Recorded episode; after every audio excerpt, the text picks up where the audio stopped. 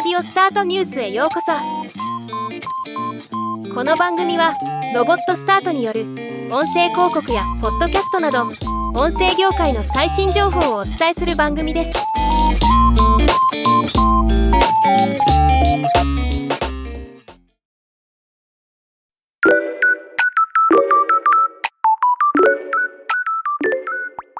2023年4月20日。小学館が文芸関連ニュースのポッドキャスト。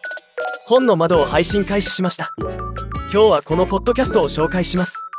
このポッドキャストの内容は小学館の文芸書を中心に著者インタビュー対談編集者による舞台裏などのコンテンツを毎週木曜日に更新するというもの。4月20日に相葉秀夫氏4月27日に岩井圭也氏と栗秋正俊氏の対談。5月4日に原田ひが配信予定。今後町田園子氏月村良恵氏の出演が予定されています。僕は読書好きなので小説の背景がわかる筆者の生の声が聞けるとなると非常に楽しみな番組になりそうです。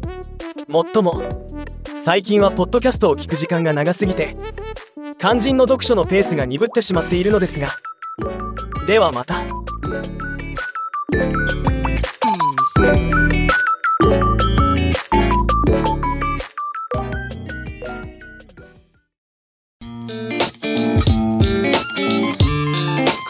ニュースは以上です。もっと詳しい情報を知りたい場合「オーディオスタートニュース」で検索してみてください。ではまたお会いしましょう。